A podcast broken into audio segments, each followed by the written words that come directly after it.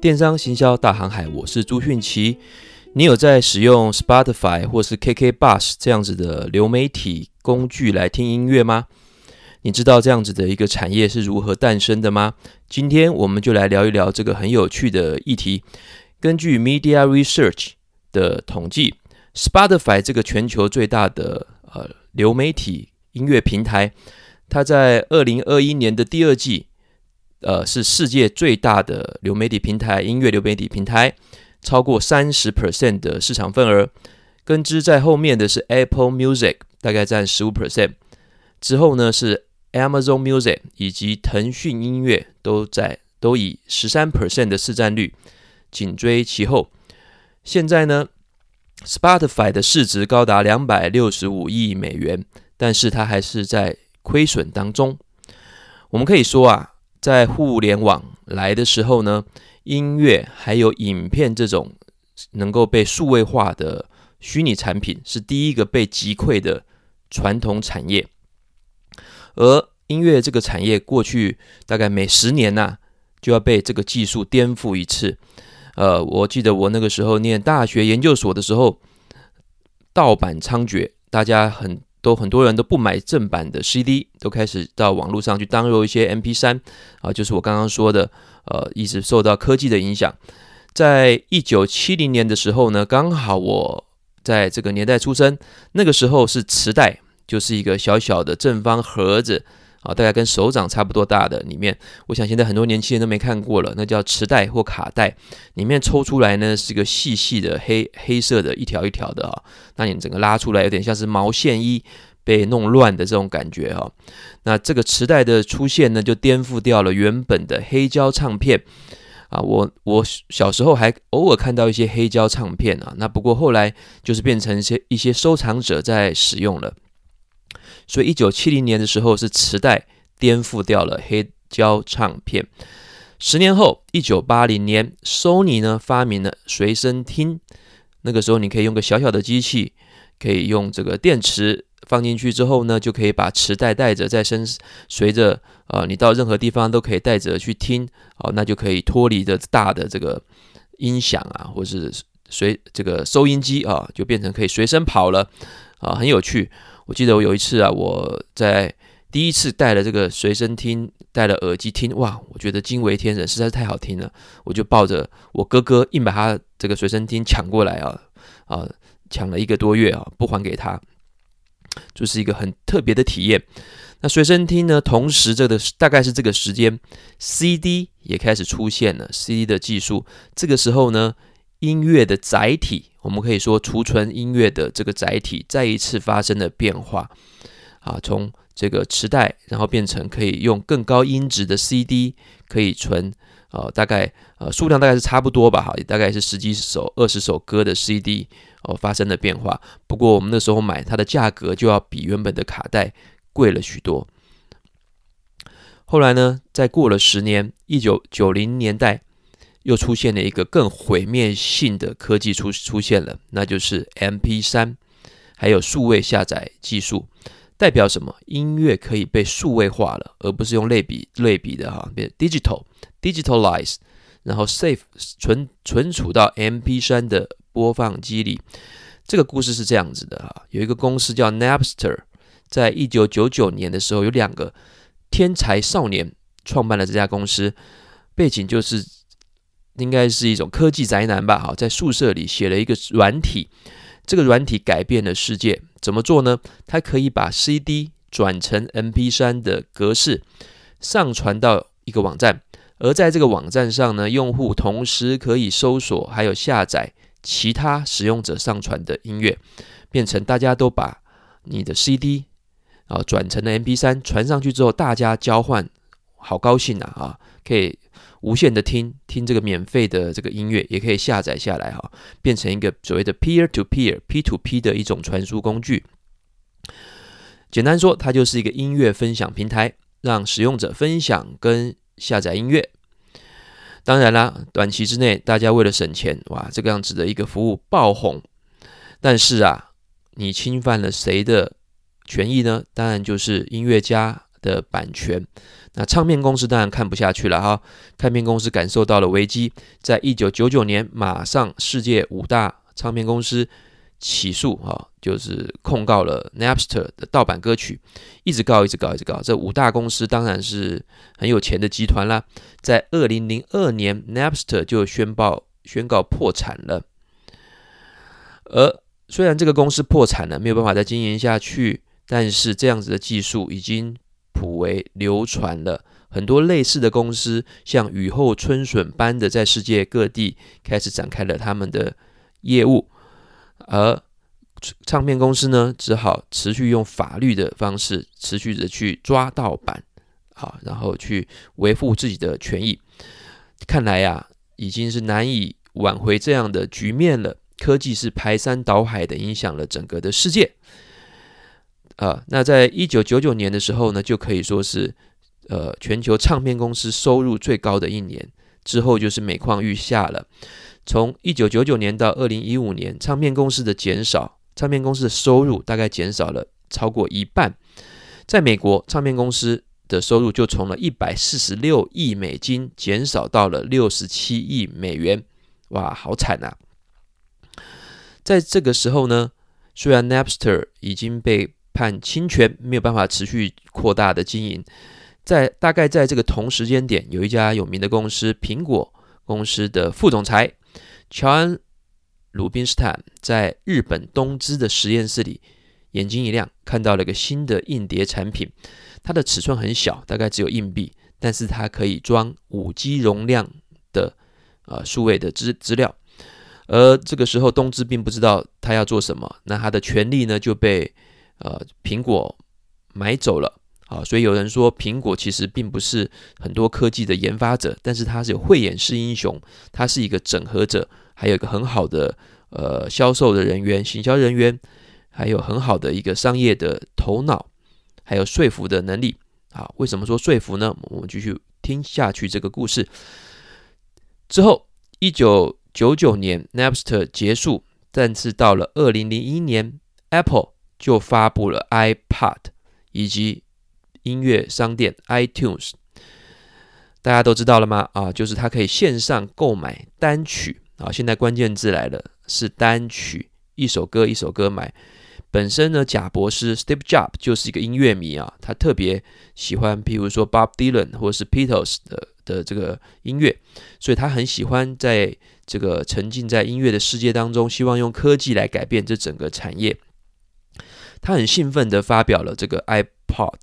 然后呢，他还替他想了一个很好的文案，叫做“一千首歌放到你的口袋里”，把一千首歌放在你的口袋里啊！我在上课的时候也喜欢用这个当做一个成功的文案，讲得多传神啊！啊，不要去讲什么容量有多大啦，多了不起啦，哈！你讲这一千首歌放在你的口袋，非常震撼当时的这个消费者还有市场用户呢，可以用。零点九九美元的价格，在 iTunes 上购买一首歌，下载到自己的 iPod 里。那这种方这种付费方式呢，就打破了音乐产业一次要用专辑买的模式，一首歌一首歌买就可以了。但是它还是要下载到自己的这个容器里，就是这个 iPod。那 iPod 的塑胶盒上还写着说。Don't steal music，好，叫大家不要再去弄盗版这个 MP3 了哈，这个不光彩的，呃，这个品质也不好哦，啊，不如用我的这个 iTunes。可是啊，呃，你要知道它是经过多少的努力哈，不是这么随意，五大唱片公司就甘心把过去的商业模式打破，让它一首歌一首歌的去销售。但在二零零二年到二零零三年这一年多的时间，Steve Jobs 就把他的精力呢，投资在跟唱片公司、歌手还有音乐家的谈判当中。他想要说服他们说：“你跟着我的模式是可以持续赚钱的，否则你看看你们现在不是也要死不活了吗？你不尝试新的方法，那你还有什么样别的方法吗？不如跟着我干吧！”啊，是个很好的说服者，就像是他当时他说服着呃他的挖来的人，这个卖。呃，百事可乐的副总裁说：“你要一辈子卖口卖糖水，还是要跟我一起改变世界呢？”啊，所以他这个说服能力是非常强的。结果呢，就呃各大唱片公司就愿意跟他来试一试，所以他的唱片的版权就拿到越来越多，好，在他的 iTunes 上开始销售。同时呢，他也开始痛斥你们过去这些 Napster 啊、Kazaa 啊等这些呃平台啊，哦非法非法的 MP3 下载平台，真的是很不好啊！这些偷窃行为啊，你们的下载速度跟劣质的音源啊都不如我啊，所以请用户支持唱片产业，否则唱片产业挂了，你们也没有好音乐听了。啊，所以为了你们自己，为了世界，为了全宇宙和平的这个美好的未来，大家还是来用我的 iTunes 支持这个产业的继续发展。好，所以贾博士呢就用他的能力去证明了，虽然这种商业模式卖整片变成卖一首一首歌，呃。其实是消费者是愿意掏钱来买音乐的，只要这个价格合适、商业模式，而且下载也方便的话，啊，所以这个是非常厉害的一个方法，一个新的音乐载体，一个新的音乐市场，让全世界的音乐都可以上传，自由的让消费者一首歌一首歌的下载，啊，这是一个很好的创举。像我，呃，也很喜欢很喜欢音乐啊，我到的任何场合，几乎第一件事情就是把音乐打开。不管是电视也好，或者是电脑也好，那我现在到处都是用我的蓝牙耳机在收听我的，呃，这个，呃，像我听的很多的这些 podcast 也好啦，或是呃世界各国的这些流媒体的这些音乐，或者是知识分享的这个节目啊。那我在我读读大学、读国中、高中的时候，哇，一张 CD 要两三百块，但是买来之后呢，就只有一首歌好听。所以我一直想不通这个商业模式，实在是很没有办法让消费者接受，是很不合理的啊！那这个真的是很棒的一个做法。好了，这个就是用这个 Apple 公司用 iPad 跟 iTunes 改变了唱片的销售模式。之后呢，就是到现在这个年代了。到了二零零六年的时候，流媒体的代表公司 Spotify。这是个瑞典公司啊，它透过了这种线上音乐分发的流媒体平台来销售音乐，那也是我们今天绝大多数人会选择的一种商业模式，一种使使用音乐的方法。而这个革命的性的做法呢，就是音乐啊，根本就是储存在云端，在 cloud 上面，不需要让你来下载，所以呢，我们并不需要去拥有这首歌，也不要花流量来下载。而是随时想听的时候去云端来听，也是因为网络的这个速度够快了哈，所以可以无损音质的来听，所以它是一种共享经济的概念在里面。你拥有音乐是用租赁共用，不需要自己拥有它，这是第一个特色。第二个特色是，因为我要听很多很多的个这个音乐嘛，一首歌一首歌让我买，我感觉。好，这个人都不太喜欢。从心理学上，人不喜欢付费的这种痛苦感，所以这种吃到饱的方式，哈啊，或者叫做 flat flat pricing 哈，就一种定价方式，吃到饱的方式呢，是这种平台惯用的方式。哈，Netflix 也是用这样子的方式，就是变成了像自助餐一样，all you can eat。一去那边呢，可以听到最新的音乐，也可以听到各式各样的音乐，很多冷门的音乐，五六十年前的音乐都听得到啊，所以大家就可以更。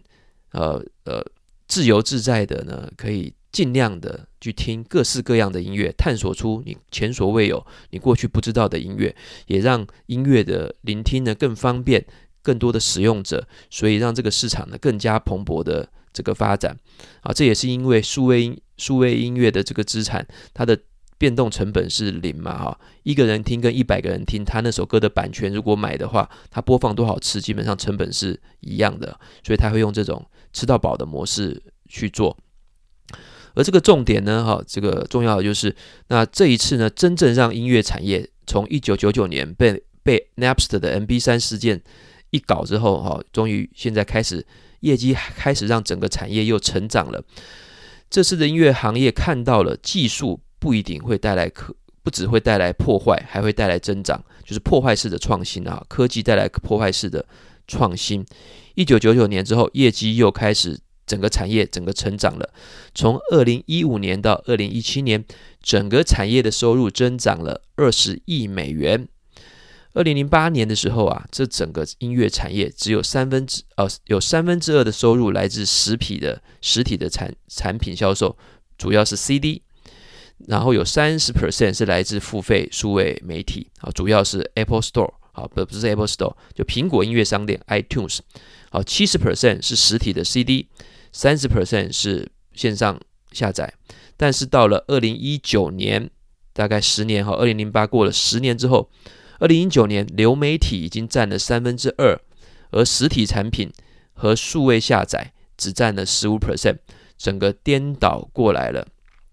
所以啊，我们就歌颂这个商人的头脑，还有科技的推波助澜，达到了一个产业共赢 （win-win-win），大家多赢的一种商业模式。Spotify 创始人 Daniel Ek 他说：“我们公司的使命啊，就是让。”一百名、一百万名的歌手能够靠他们的作品谋生。当有人在流媒体我们的平台播放一个音乐人的作品，这个创作的音乐人就会分到一笔钱。而 Spotify 现在的分润结构大概是六十五 percent 到七十 percent 作为版税支付给唱片公司和艺人。啊，所以这是一个简单、合理、公平的一种模式。而使用者付费。的模式呢，就是主要就是订阅模式，就是每个月呢付一笔钱，可以尽情的听里面的这个音乐。而这样子的模式的一个经营成果呢，我们以美国为例，二零一三到二零一七年，付费订阅的用户增加了六倍，从六百三十万美元增加到三千五百三十万美元。而艺人跟唱片公司当然也要赚钱啊，否则否则谁干呢？哈，要让产业的大家都受惠。他从同期的呃，就是呃，二零一三的六亿美元增加到了四十亿美元。流媒体公司像 Spotify 这样子的公司哈，它的财报根据二零二一年我刚刚查的财报啊，这些网络的数字，它在全球已经有一点五八亿个付费用户，一点五八亿个付费用户。那你觉得这样子的商业模式好吗？你喜欢一张 CD 的买一张 CD 十首歌的买，还是一首一首的下载，还是用一个月费去付付付款买，还是说不要付款，但是让你听很多广告呢？啊，这个都是网络带来的很多商业模式。事实上，很多不同的公司、不同的乐手也有不同的做法。譬如说，有一个英国的乐团叫电台司令。他突发奇想，他说这种模式不错哦，那他试试看另外一个。在二零零七年的时候，他居然不通过唱片公司，他自己在网络网站上呢发布了他的新专辑《In Rainbows》彩虹里。这首专辑呢没有价格，不制定价格，任何人都可以自己下载，然后决定你自己愿意付多少钱，不付钱也无所谓。结果怎么样呢？结果是第一个月有一百万个人下载，虽然呢、有六十 percent 的人不没有付钱，但是有四十 percent，大概有四十万人付费，平均是六美元。因为啊，这个是去中间化的一种发发发专辑方式，没有透过这个唱片公司，也没有透过平台，所以中间没有任何的分润抽成。电台司令的这次试验，将近收入了三百万美元。他的乐团主唱主唱汤约克说。从这张唱片赚到的钱，比他其他所有唱片中赚到的总和还要多，是不是很吓人呢？但是也有从持不同意见的哈，这个非常知名的 Taylor Swift，他就说：“我的音乐是艺术品，绝对不可以让没有付费的人听。”他坚持一定要付费，你用这个广告模式也不行，你也不可能说让他试听，然后呃一边。听广告，然后听我的这个音乐，所以呢，他在二零一四年的时候要求他的所有的作品从 Spotify 下架，沟通到三年，三年之后呢，啊，同意呢只给付费的人听他的音乐，而且他还要求平台在自己新专辑发布的一周内不能提供任何的播放，总之就是要付费下载才能听，好。那他这个对艺术坚持的做法，我们也可以理解。如果你真的喜欢的话，就付费来听吧。好，跟我一样 care 这个音乐。啊，从这两个案例来看说，说从这两个案例看起来，哈，电台司令啊，可以拥抱科技，用他的方式，呃，创造了一笔很大的收入。所以谁说科技之下我们没有其他应对的方法呢？好了，到今天的这个结论，从黑胶到串流媒体 Spotify，我在看这些相关资料的时候，因为我刚好都经历了哈，我觉得是非常有趣、非常生动，而且讲到了科技影响的整个产业，影响了行销。从定位、定价到产品到商业模式的变化，所以我认为呢，这个是一个非常经典的案例，是每一个商学院的学生或者是要做生意创业的人都要略知一二的啊。那有几个感想啦，第一个就是科技是影响产业，我们是挡不住的。过去像有什么柯达啦啊，有这种各式各样的这些科技啊，那像这个。呃，我们讲到这个唱片变成了串流媒体也是一样啊啊，所以我们今天知识服务者老师今天要用 Podcast 来做我们的知识传播，好，那那个电台司令刚刚说的也是一个很好的一个做法，所以多思考一下科技影响下有哪些多的商业模式啊可以来做，而不要企图去阻挡这个科技。第二个，你在做任何事情要试着去沟通、说服跟谈判。你的新做法要让整个产业获益，自己才能够获益。像 Napster 的呃失败，就是因为它的大成功可能会造成别人的失败，这是不能够真正的成功的。第三个，真正击败盗版的，并不是用法律的手段，而是透过别种方式的创新，提供更好的服务。好像音乐流媒体哈，Spotify。还有 iPod、iTunes 的做法就是一个好的范例。第四点，从 Spotify 开始就变成进入了一个到分水岭的时代，数位内容的这个产业就分成为了创作方还有分发方。啊，那 Spotify 就是一个分发方，它是一个平台跟通路，它是协助消费者、使用者啊来找到他自己喜欢的音乐，用一种。呃，可以接受的方式，轻松的听到他想要听的音乐，而透过 AI 大数据，可以去帮助分析乐听的行为，来做啊、有效的分发。但是呢，尽管分发的再好，也没有办法影响创作的这种啊、需要很多的创意，还有这个具有具有艺术天分创作家的这个音乐创作。所以呢，现在的状况就是各大的。媒体平台都必须纷纷的去买很多的版权，还有自己独创内容。买版权的原因是，不管谁被吸引到这些音乐或者是影视平台，你都想看很多很多的影片。万一你要看的影片这个平台没有，你就会跑了。而过去我们刚刚说，网络来的时代，大家开始盗版，让内容产业、唱片产业开始被打得满地找牙。但是现在呢，正规化、合法化之后，各大平台都必须取得正版的授权才能够销售，所以让有版权方反过来大赚一笔。你知道版权费是非常非常贵的，也造成了今天 Spotify 还有它的竞争对手几乎都是在赔钱的状况下运营啊。所以这样听到这边，你有没有很高兴？你每天听这些音乐，其实人家都是赔本在做啊，所以要赶快好好的。赶快好好的享受它，而这种吃到饱的自助餐方式，它必须什么菜都有哈，有大菜，有牛肉，有卤肉饭哈，有这个呃，有这个帝王蟹，也有饮料啊，也有咖啡啊，因为自助餐吃到饱嘛啊，所以这种商业模式之下，让这些音乐平台啊面临到很大很大的经营压力，同时为了要造成自己的差异化，赢过对方。必须要自己拍很多自制剧，比如说 Netflix 拍的《鱿鱼游戏》，啊，也拍了《纸牌屋》。那迪士尼呢？呃，去自己本来就拥有很多的这个呃版权嘛，哈，自己是自创很多的内容。像 Amazon 呢，也去买了米高梅，啊，所以为什么有这样的动作呢？因为就是为了要独家的这个版权，那会造成这样子的一个定价方式，看起来美好，但是事实上也有可能不公平。因为我每个月只看两三部影片，你也给我收这个钱。我那个人每天都在听音乐，二十四小时都在听，他也付一样的钱，呀，也许也是不公平的啊。有专家预估，也许在五 G 时代，呃，各种物联网还有这个网络速度更快、更智慧化，就可以精准的预估谁需要多少音乐。我们根据这种方式来做差别定价，也许可以让这个产业更健全的发展。啊，让多使用者的人多付费。总之，感谢这些科技的创新者、科学家，还有这些勇敢的商人，不管是 Napster、贾伯斯或者 Spotify，让大家的耳朵呢可以持续的听到这些音乐，不断的用更好的方式让耳朵怀孕。